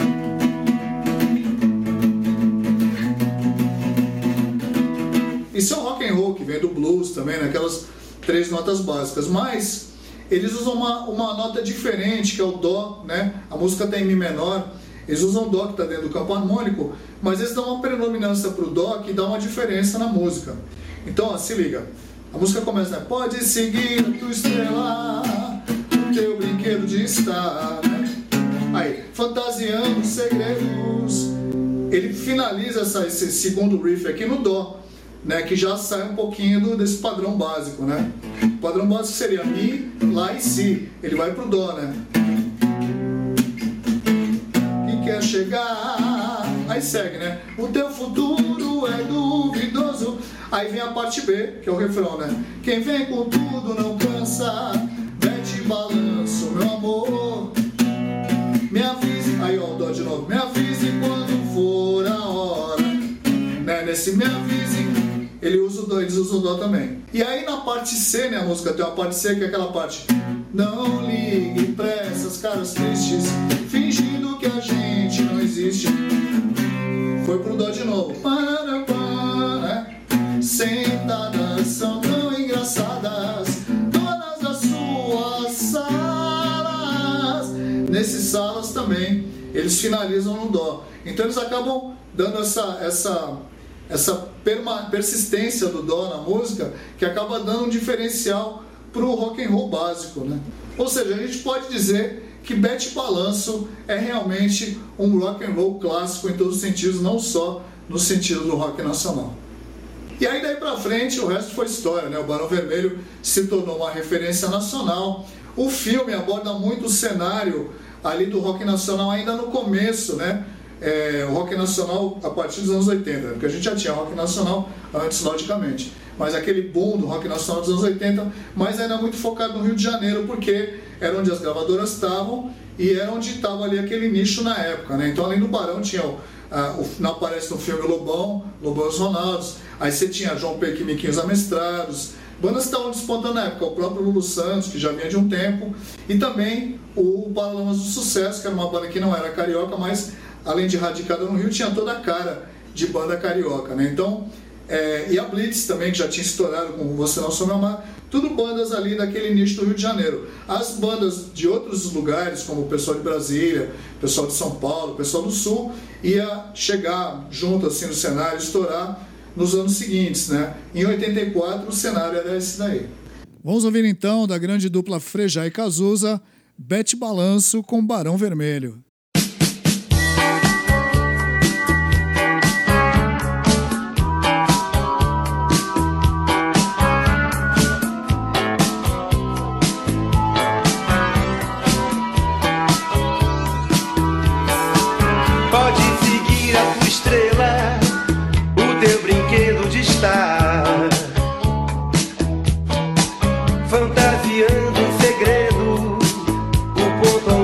Chegar. O teu futuro é duvidoso. Eu vejo grana, eu vejo dor. No paraíso perigoso que a palma da tua mão mostrou. Quem vem com tudo não cansa, desce balança, meu amor.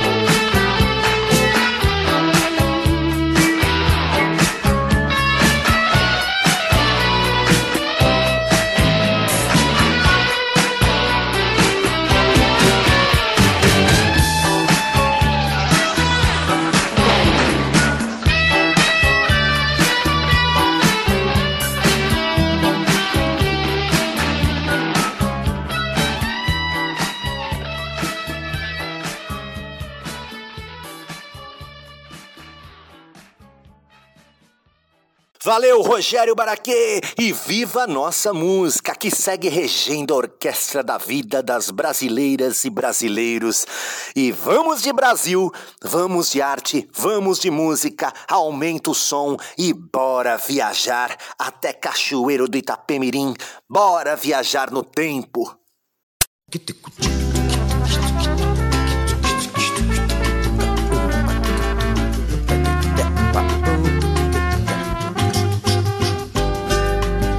Medo de polícia, de bandido, de cachorro e de dentista. Porque polícia quando chega vai batendo em quem não tem nada com isso. Porque bandido quase sempre quando atira não acerta no que mira. Porque cachorro quando ataca pode às vezes atacar o seu amigo. Porque dentista policia minha boca como se fosse bandido. Porque bandido age sempre às escuras como se fosse cachorro. Cachorro não distingue o inimigo como se fosse polícia. Porque polícia bandideia minha boca como se fosse dentista. Dentista. Dentista. Eu tenho medo de polícia, de bandido, de cachorro e de dentista. Porque polícia quando chega vai batendo em quem não tem nada com isso. Porque bandido quase sempre quando atira não acerta no que mira. Porque cachorro quando ataca pode às vezes atacar o seu amigo. Porque dentista policia minha boca como se fosse bandido. Porque bandido age sempre às escuras como se fosse cachorro. Porque cachorro não distingue o inimigo como se fosse polícia. Porque polícia bandideia minha boca como se fosse dentista. Dentista. Dentista. Eu tenho medo. Eu tenho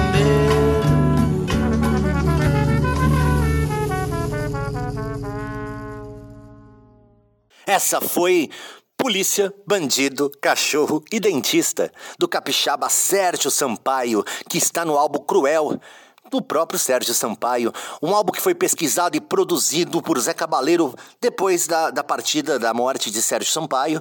E Zé Cabaleiro foi lá e recuperou algumas canções do Capixaba em um álbum não acabado, né? E conseguiu trazer para todas e todos nós canções maravilhosas. Sérgio Sampaio nos deixou em 1994, vítima de uma pancreatite. Viva Sampaio! Viva Sérgio Sampaio! Agora, essa sacada cultural, como acontece toda semana, tem um encontro marcado com as palavras, com as informações que nos traz o médico e amigo Márcio Aurélio Soares. É com você, Márcio. Fala, doutor. Boa noite, ouvintes da Sacada Cultural. Aqui é Márcio Aurélio, na nossa coluna Fala, doutor. Boa noite, meu amigo Danilo Nunes, que apresenta o programa com bastante competência e alegria, com toda a sua capacidade cultural e de comunicação. Boa noite a toda a equipe de Sacada Cultural. Programa que vem se superando em qualidade e audiência semana a semana, pelo seu conteúdo, pela sua consistência, pelos entrevistados que vem trazendo. E nós estamos falando aí como, como tema principal do cinema.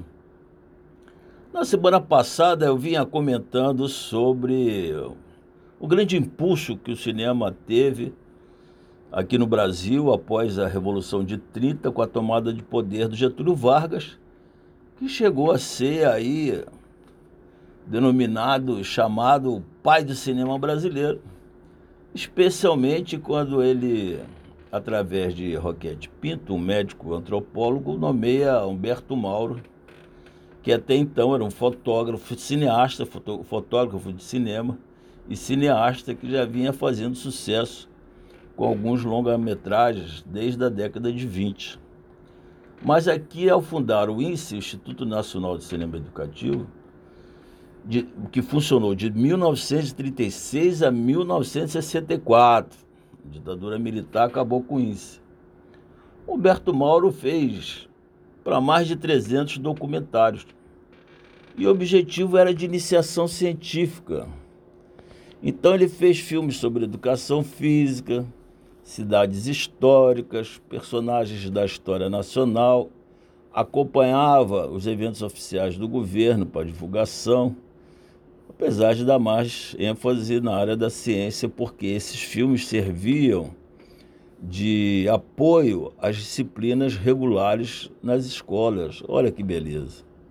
Nós que vimos, vimos falando tanto sobre isso, né? A importância da introdução de novas tecnologias no processo pedagógico da escola regular. E aí a gente fica pensando em internet, e 5G e 4G, mas as crianças, de um modo geral, não têm aparelho celular para baixar um filme. Então você tem os artistas locais que podem fazer curtas metragens, médias média metragens e ser exibidos nas escolas, ser exibidos na TV comunitária aberta que as crianças podem assistir em casa, como complementação desse processo de aprendizado. Isso é fundamental.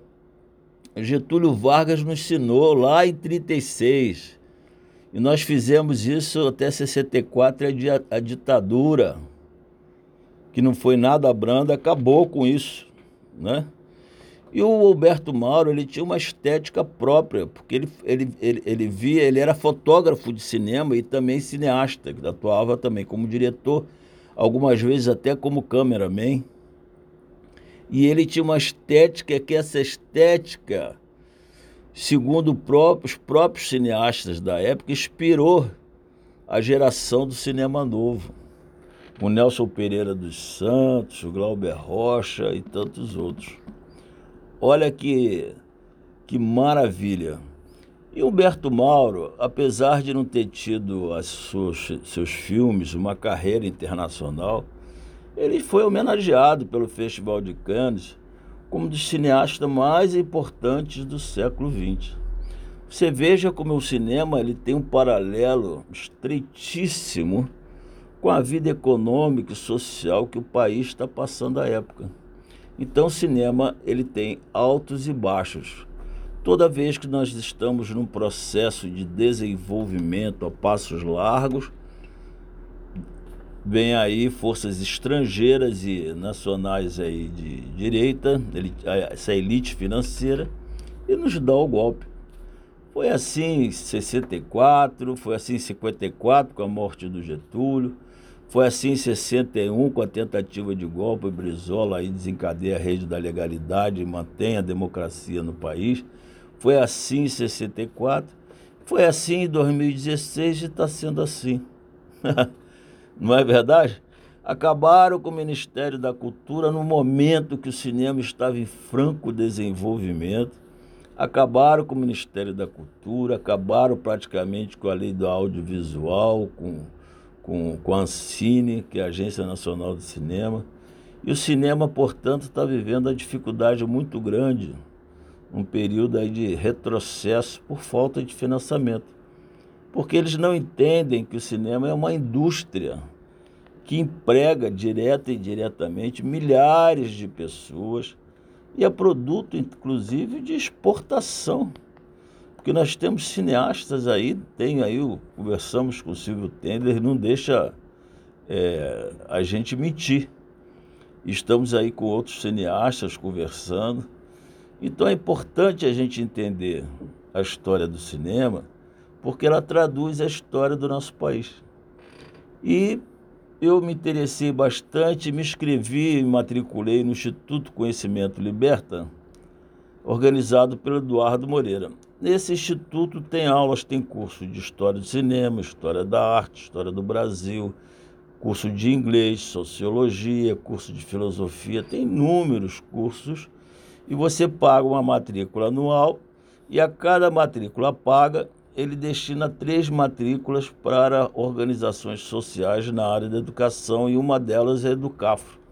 Então fica a minha dica aí do Instituto Conhecimento Liberta e semana que vem nós vamos comentar sobre cinema novo. Danilo, tá contigo aí de volta aí. Um abraço aí para todos, hein? Muito obrigado, um abraço. Tchau, tchau. Valeu, Márcio Aurélio Soares, por nos alimentar semanalmente com seus conteúdos, assim como nossos colunistas. Aliás, toda a equipe que faz esse programa acontecer. Valeu, gente! E é por isso que eu convido vocês a nos seguirem nas redes sociais, Instagram, Facebook e YouTube, arroba Sacada Cultural BR. E por falar em seguir, bora seguir e acompanhar o nosso próximo bloco? Bora dandar? Chega mais Anistingen e Francisco Prandi. Chega mais Coluna Dandô, Circuito Musical Dércio Marques. Alô, alô, Dandô! Dandô, Dandê, olha o vento que brinca de Olá, ouvintes da Rádio Brasil Atual e do programa Sacada Cultural. Eu sou a Anne Stingen. E eu sou o Francisco Prandi. Nós somos do Dando, Circuito de Música Dércio Marques. E hoje, para começar, nós vamos até Caracas, Venezuela, porque lá mora o José Alejandro Delgado, que além de ser um grande cantor, compositor com três discos já gravados, é também o coordenador do Ciudad Canción, o parceiro venezuelano do Dandô. E essa música, Francisco, ela tem uma história. Qual que é? Eu começo pedindo perdão aos entendidos em mitologia grega, mas funciona mais ou menos assim. A música se chama Liberem a Prometeu, Libertem o Prometeu. Isso porque Prometeu era um deus próximo dos homens e por algum motivo qualquer, Zeus se enfureceu com a humanidade e retirou da gente o poder do fogo.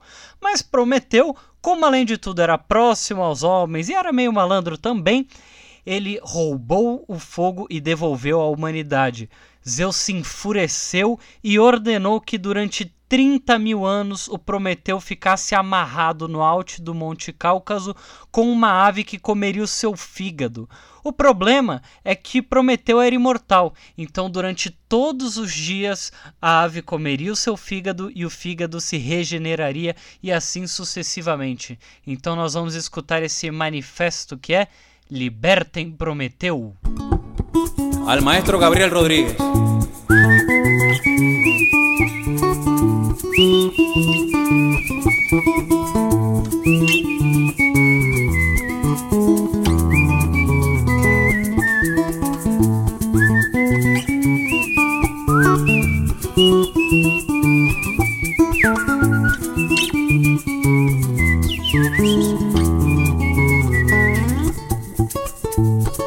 Alto allá en la montaña se oye un grito lastimero es el quejido soberbio del que al hombre trajo el fuego, atado con duros hierros. No es alboroto ni es juego, solo las aves lo escuchan. Sí, señor, liberen a Prometeo. Escondido como pudo, trajo la llama en un junco. Las artes, la medicina y todo lo que allí cupo en un mapire tejido, anda tejido muy útil aunque muy feo.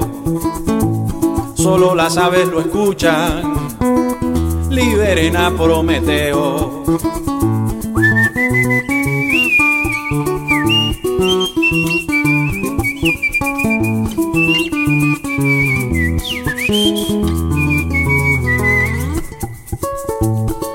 Dar lumbre a los humanos, causó furia en el gran Dios, y él mismo lo ha encadenado, encadenado pues supone un mal mayor. Dar a los hombres sapiencia, que sí, que sí, para curar sus mareos. Solo las aves lo escuchan, liberen a Prometeo. Como atraparlo no basta, hay para quitarle la maña. Han puesto un buitre filoso, oye filoso, a comerle las entrañas. Como es titán no se muere, yo no lo sé, no lo creo. solo las aves lo escuchan. Sí, señor, liberen a Prometeo.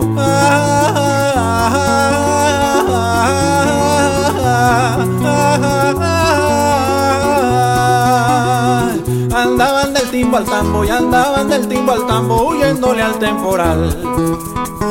Huyéndole al temporal, no conocían los astros y todo les salía mal.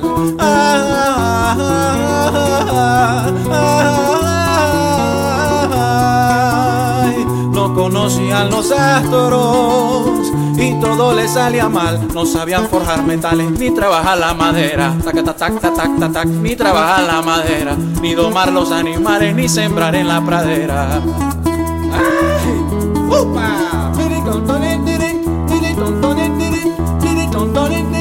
Ni trabajar la madera, ni domar los animales, ni sembrar en la pradera. No conocían de las letras ni la O por lo redondo.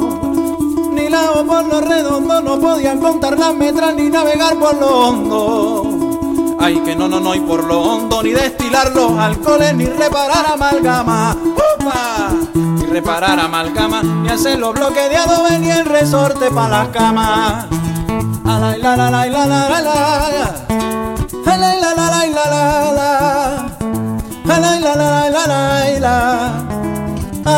la, la, la. Suéltenlo pues. Vocês escutaram Liberem na Prometeu de José Delgado. E que bom ver o Dandô estreitando laços com os nossos amigos da Venezuela, né? É como dizia um poeta: se queres ser universal, começa a pintar a tua aldeia. E nessa coisa de universalidade, de sons que se misturam, a gente teve uma grata surpresa aqui no Brasil, que é a Cláudia Manso. Pois é, a Cláudia Manso, que é chilena, mas que ela veio para o Brasil de férias em 2011 e ela acabou ficando aqui no Brasil. Em 2018, ela participou do circuito Dandô como anfitriã e como cantora em circulação e nos presenteou aí com essa faixa na coletânea do Dandô. E para quem gostar do trabalho dela, ela também tem um trabalho autoral espetacular, cantora, compositora, multiinstrumentista. Vamos escutar então? Bora lá! Cláudia Manso com a faixa Bruta Flor.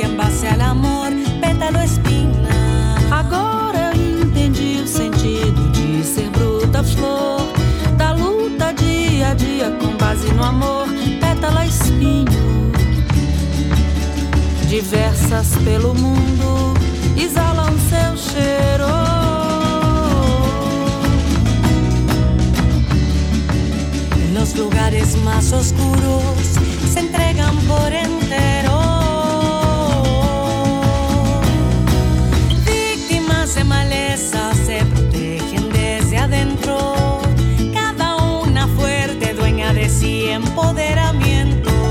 Vítimas do mal se protegem por dentro, cada uma forte, dona de si, empoderamento. Dispersas pelo mundo, exalam seu cheiro.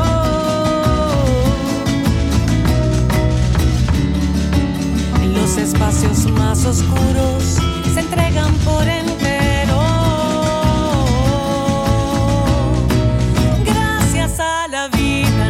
nasce bruja e nasce flor. Bruja, madre, artista, sempre luta pétalo, espina. Graças à la vida nasce bruta e nasce flor. Bruja, mãe, artista, sempre em luta, pétala, espina. Dispersas pelo mundo, exalam seu cheiro.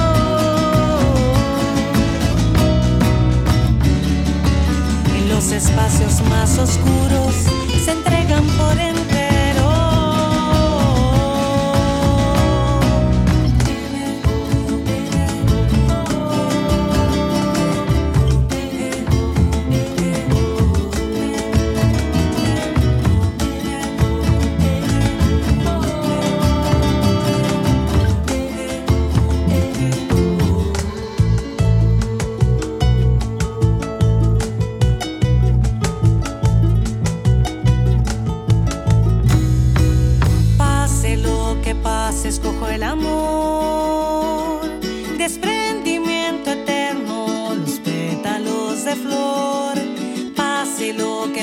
Escojo el amor.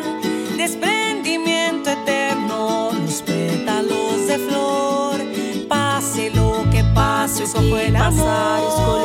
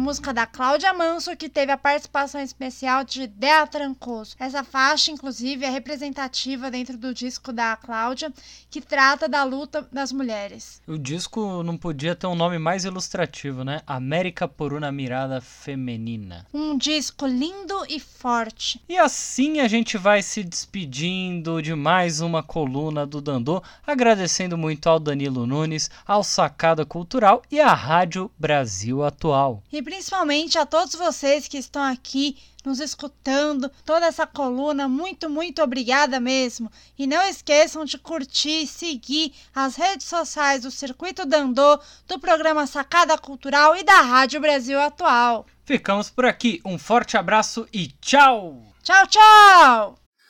Valeu, Aninha! Valeu, Fran! Valeu, Dandô! Viva o Brasil e a música brasileira! Um salve a cada cantautora e cantautor dandeiro espalhado por esse nosso Brasil!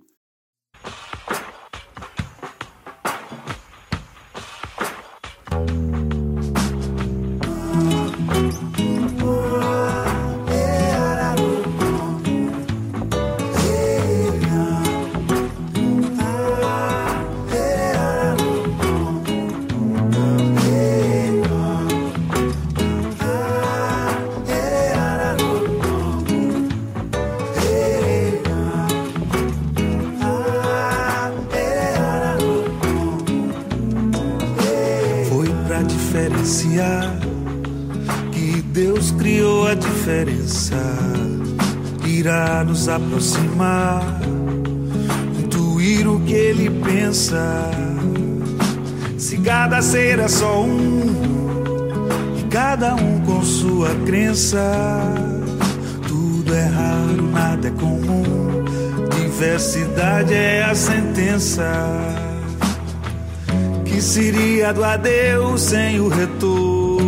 Seria do nu sem o adorno? O que seria do sim sem o talvez e o não? O que seria de mim sem a compreensão? Que a vida é repleta e o olhar do poeta percebe na sua presença toque de Deus, a vela no breu, a chama da diferença. A vida é repleta, o olhar do poeta percebe na sua presença o toque de Deus, a vela no breu, a chama da diferença.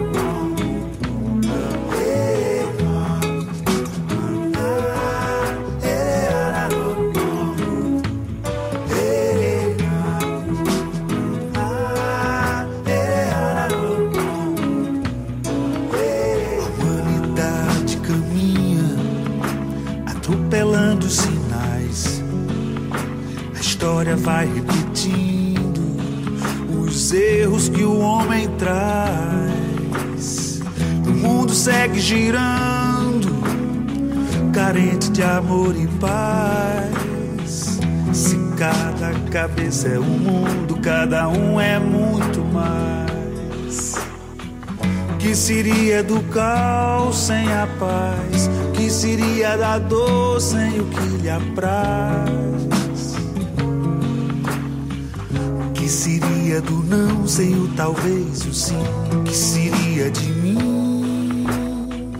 Que seria de nós? A vida é repleta e o olhar do poeta percebe na sua presença toque de Deus, a vela no breu, a chama da diferença. A vida é repleta, o olhar do poeta percebe na sua presença. O toque de Deus, a vela no breu, a chama da diferença.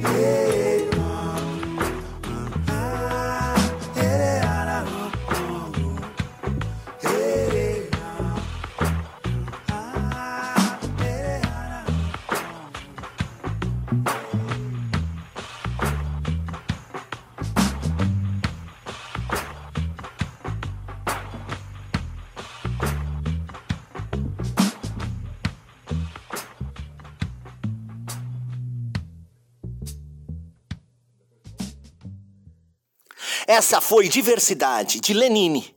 E com essa mensagem que a gente encerra a Sacada Cultural por hoje. Lembrando que Sacada Cultural vai ao ar todos os sábados às 20 horas aqui na 98,9 FM São Paulo, Rádio Brasil Atual. E você pode ouvir também no www.redebrasilatual.com.br barra rádio, além dos aplicativos da rádio e também streams e sites que você localiza aí a 98,9 FM São Paulo. Então, semana que vem tem muito mais. E aproveite para curtir e seguir Sacada Cultural na web, Facebook, YouTube e Instagram, arroba Sacada Cultural BR. E convido vocês também para amanhã, domingo, às 20 horas, tem Sacada Cultural também na web, lá nas nossas plataformas, ok?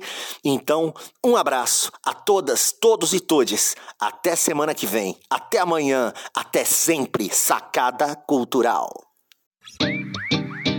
Você ouviu aqui na Rádio Brasil Atual o programa Sacada Cultural, que homenageia artistas, discos e vertentes da música popular brasileira através de histórias, poesias e prosas com convidados especiais. Com a produção Selo Criativo e Rogério Baraquê. Apresentação: Danilo Nunes.